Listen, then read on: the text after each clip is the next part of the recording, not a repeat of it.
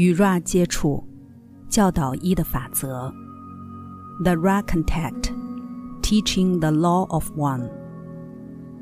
引言：从一九八一年一月十五日，一直到一九八四年三月十五日，三位专注奉献的真理寻求者接收到这本书中的口头通讯。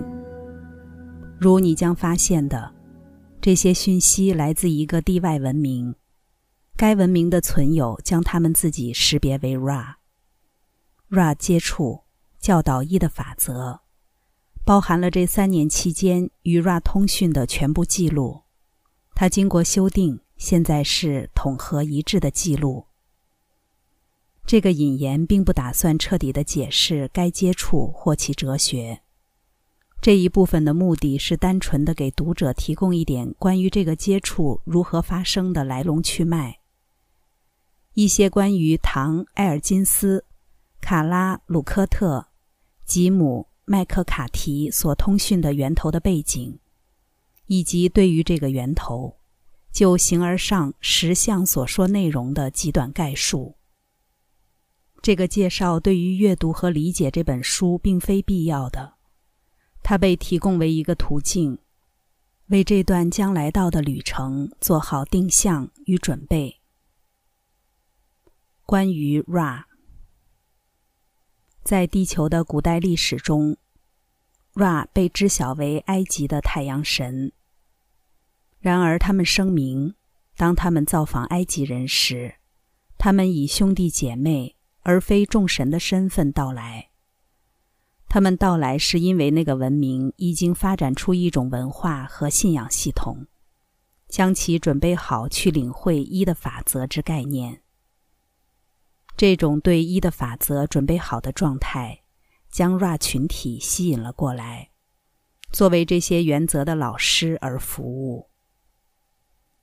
Ra 报道过，他们协助那个特定文化的努力被误解和扭曲了。埃及人，尤其是那些将讯息仅仅保留给自己的王室精英，夺走了该讯息所固有的悲悯心，扭曲了关于一切事物之一体性的哲学。结果是，Ra 将他们自己从埃及人的经验中移除，但从那时起直到现在，他们继续从远处观察地球的发展。更正在那段时期被引介到一的法则的那些扭曲，是 Ra 长期存在的渴望。那使得他们和我们小组接触，但那不是他们唯一的原因。Ra 和我们小组接触，也因为地球正接近一个进化之大师周期，共七万五千年的尽头，并且许多人群已准备好毕业到下一个进化阶段。Ra 称为的第四密度，即爱与理解的密度。他们想望在这个过渡期有所协助，因此回应了从这个行星发出的服务呼求。Ra 说他们来自第六密度，用他们的话来讲，他们是一个社会记忆复合体，这即是一颗行星上的人群。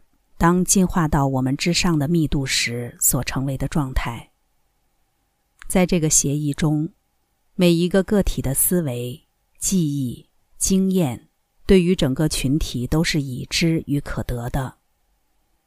那么，整个社会体包含了许多独特的个体，他们也可以存取这个储藏着记忆和身份之共享群体宝库。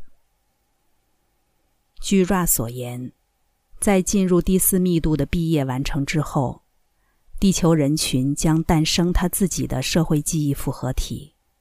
正如个体会沿着时间而进化，社会记忆复合体同样会进化。随着进化中每个更高密度的课程被成功掌握，而不断的转变并变得更统合。对于作为社会记忆复合体的 Ra。一个个体与整个群体之间并不存在区别，因此，当我们与 Ra 群体通讯时，我们跟该社会记忆复合体的个体化的一位实体谈话。由于这个群体中的每一个体都取用一个共享的心智，我们仿佛正在跟 Ra 社会记忆复合体的所有六百五十万个实体沟通。Ra 也是一个更大群体的一部分，该群体被称为服务于太一无限造物者的众星球之联邦，由来自本银河系中。我们本区域其他星球的许多社会记忆复合体组成。据 Ra 所言，联邦成员已经长期透过通灵和其他途径提供他们的服务，给这世界上各种不同的个体和团体。他们与这个星球的互动往后延伸至我们深远的史前时代。我们小组自从1962年开始接触以来。一直与这个联邦各式各样的成员有联系。星际联邦的主要讯息始终是我们生活在一个合一的宇宙之中，我们感知到的世界是一个幻象。我们在这里是来学习如何给予爱和接受爱，以及冥想是发现存在于我们所有人之中的造物者的主要途径之一。在这个对话期间。Ra 当然为他们的视角负责，但放弃作为任何权威。这表明他们势必分享的东西只是他们的视角，他们将之描述为对于那永远相同、始终相同的信息一个稍微不同的偏向观点。他们并不想望被识别为这个信息的源头，反而明确要求自己被描述为。一的法则之谦卑使者，在这个声明中，他们承认自己的局限性，并荣耀自己与该单一真理的关系。该真理超越，但包括了贯穿宇宙的本体之表面上的每一个部分。我们鼓励寻求者不要将焦点从爱与光的太一无限源头中移除。我们全都是该源头的信使，谦卑并知晓我们自己不过是造物者中最微小的部分，那无限智能之宏伟整体的一小部分。刚才带来的是与 Ra 接触，教导一的法则引言。关于 Ra，关注优麦，带你换个角度。看世界。